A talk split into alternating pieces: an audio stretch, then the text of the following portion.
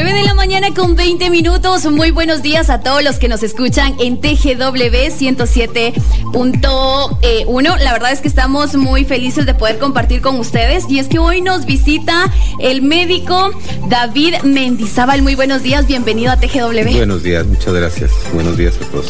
Él pues nos viene a platicar un poco de qué es la división médica del Benimérito Comité Pro Ciegos y Sordos de Guatemala, ¿verdad? ¿Así, nos podría contar algo de esto? Sí, el Benemérito Comité de Sordos de Guatemala tiene más de 75 años de, ejercer eh, ayudando a la población guatemalteca y tiene una división médica que consta de siete de ocho hospitales, siete en el interior de la República y uno aquí en la capital, donde se atienden pacientes eh, con problemas oftalmológicos en su mayoría, también de otología, donde se hace prevención de la ceguera y de la sordera eh, como le digo, son, son siete hospitales. Está el más nuevo que está en Chantra, Huehuetenango. Hay uno en Zaragoza, Chimaltenango, en el Acintal, eh, Reu, perdón. en Zacapa, en Esquipulas, en San Juan Chamel.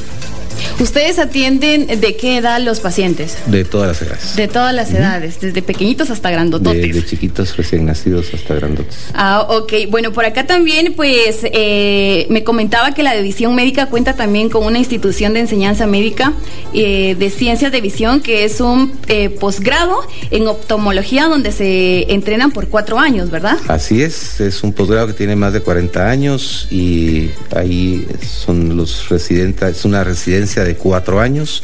Los residentes de cuarto año son los que hacen una pasantía por nuestros hospitales regionales. Ah, y en el hospital aquí aquí de la capital, en el doctor Rodolfo Robles, es donde se les enseña. Hemos tenido ya muchísimos eh, extranjeros y pues por supuesto muchos oftalmólogos nacionales, incluyendo mi persona. Ok, esto dura cuatro años entonces. Así es. Ah, ok. Bueno, ¿y qué servicios pues em, se prestan? Eh, todos los exámenes eh, oftalmológicos, desde una consulta que puede ser emergencia también.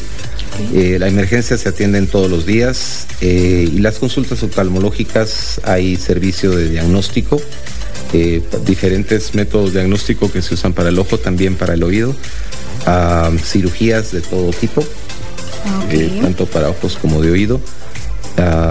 Y las, los hospitales, el Hospital Rodolfo Robles está dividido en subespecialidades dentro de las ramas de oftalmología y contamos con el departamento de otología también, donde hay especialistas. Ah, ok. ¿Nos podría comentar por dónde es que se ubica este hospital? El Rodolfo Robles está en, sobre el anillo periférico, en la diagonal 21, 19, 19, zona 11. Ah, eh, por donde está el colegio alemán. Ah, ya. ¿Y de qué horarios a qué horarios atiende? El Rodolfo Robles atiende de 7 a 3 de la tarde. Eh, está abierto desde las cinco y media de la mañana porque pues muchas personas tienen que hacer cola, vienen de muy lejos y emergencias se atienden todo el día a partir de las 3 cuando el hospital ha cerrado siempre hay un médico de guardia eh, atendiendo, o sea es 24/7. Ok, muchísimas gracias. Bueno, nos vamos con una canción, enseguida regresamos con más de esta entrevista. Con 27 minutos. Continuamos con esta entrevista. Ya les comentaba pues que nos visita el doctor David Mendizábal. Él nos visita de la División Médica de Beneméritos Comité Prosiegos y Sordos de Guatemala. Bueno, eh, doctor, en el Hospital Rodolfo Robles pues se realizan eh, variedad de cirugías, ¿verdad? Realmente este hospital está muy completo. Ahí pues me comentaba usted que cuentan con seis quirófanos, ¿verdad? Totalmente equipados. Así es. Ah, ok. Y muchos pacientes pues eh, se preguntarán o dirán, ¿qué precio tienen todas estas cirugías? ¿Tiene algún costo? Eh, los costos varían muchísimo. El Benemérito Comité de Procesos Sordos de Guatemala es una entidad privada, no lucrativa. Eh, sus fondos vienen sobre todo de la Lotería Santa Lucía, ah, pero la entidad es en beneficio de la población, entonces nuestros costos son, son bajos, son variados porque depende de qué tipo de cirugía podemos hablar, pero son, son bajos. Sí hay todo un departamento de trabajo social que se encarga de hacer estudios y ayudar a las personas a que, lo, a que puedan pagar lo que, lo que deben hacerse, ¿no es cierto? Ok, digamos, la consulta es gratis. No, la consulta tiene un costo, muchas veces es gratis y el paciente no lo puede pagar, pero tiene un costo que es bastante bajo también. ¿Usted nos podría comentar más o menos cómo van de los costos? Eh, como le digo, es muy variado. Eh, es muy variado. Sí, depende del tipo de cirugía ah, y depende de la persona según el estudio que pueda hacer trabajo social. Ok, ¿de algún eh, pues tipo de teléfono que ustedes tengan o alguna red social que nos pueda dar información para que todas las personas que nos están escuchando pues quisieran o tengan problemas de visión y podrían pues abocarse a ustedes? ¿Usted me podría decir los números de teléfono?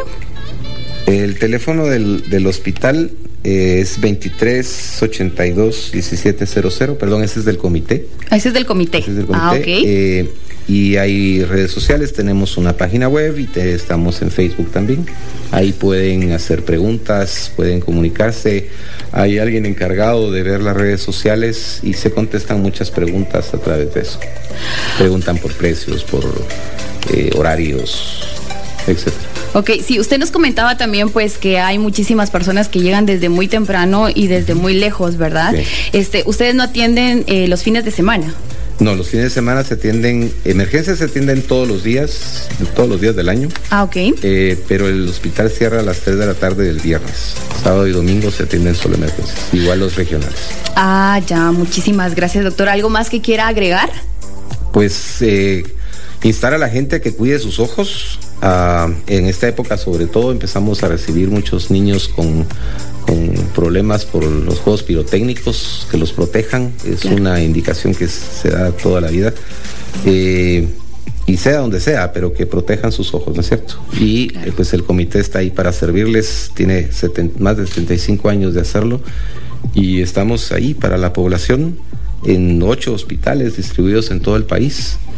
¿Nos podría contar dónde están distribuidos estos hospitales para que las personas que nos están escuchando pues ya tengan conocimiento de dónde se ubica? Ok, aparte de aquí del Hospital Doctor Rodolfo Robles en la capital, hay un hospital en Zaragoza, en Chimaltenango, en Quetzaltenango, en Chela, ah, en Gobetenango, en Chantla, que es el más nuevo de los hospitales, se abrió a mitad de este año, en el Acintal, en Retauleu, en Zacapa, cabecera, en Esquipulas y en San Juan Chamelco, Alta Verapaz.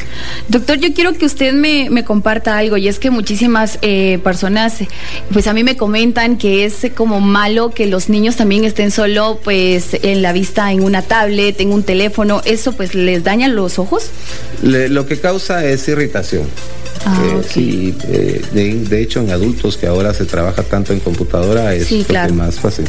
Que los vaya a dejar sin ver por alguna tipo de radiación no, no pasa, pero se irrita. Pero sí es dañino entonces que un niño pues esté mucho tiempo al teléfono.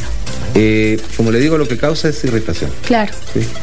Ok, muchísimas gracias, doctor. Ya saben, entonces, hay muchísimas sedes de los hospitales para que ustedes se puedan abocar también y puedan ir a ver sus ojos, puedan examinarse, porque muchas veces nosotros podemos decir, ah, pues ya, no estoy viendo mucho, pero todavía, todavía ahí, ¿verdad? Este, puedo ver, pero mire, muchísimas veces también nosotros decimos, ay, yo no quiero usar lentes, yo no quiero usar lentes, ¿verdad? Pero usted me comentaba también que se pueden usar lentes de contacto y creo que es hasta mejor, ¿verdad?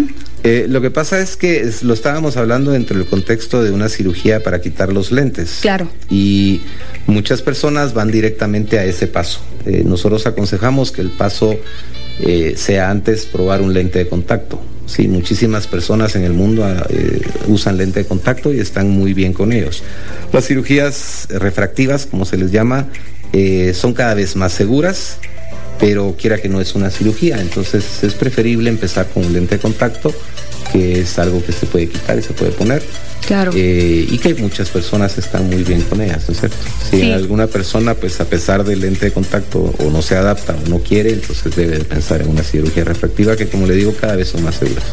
Ok, muchísimas gracias, doctor David Mendizábal, por eh, venir acá a la cabina y pues platicarnos de todo esto de la división médica de prosiegos y sordos. Muchísimas gracias. Las puertas puertas de TGW están abiertas para usted. Muchísimas gracias en nombre del Benemérito Comité, muy amable. Muchas gracias, así que vamos con una canción, ya regresamos con más acá en Redescubriendo tu Mundo.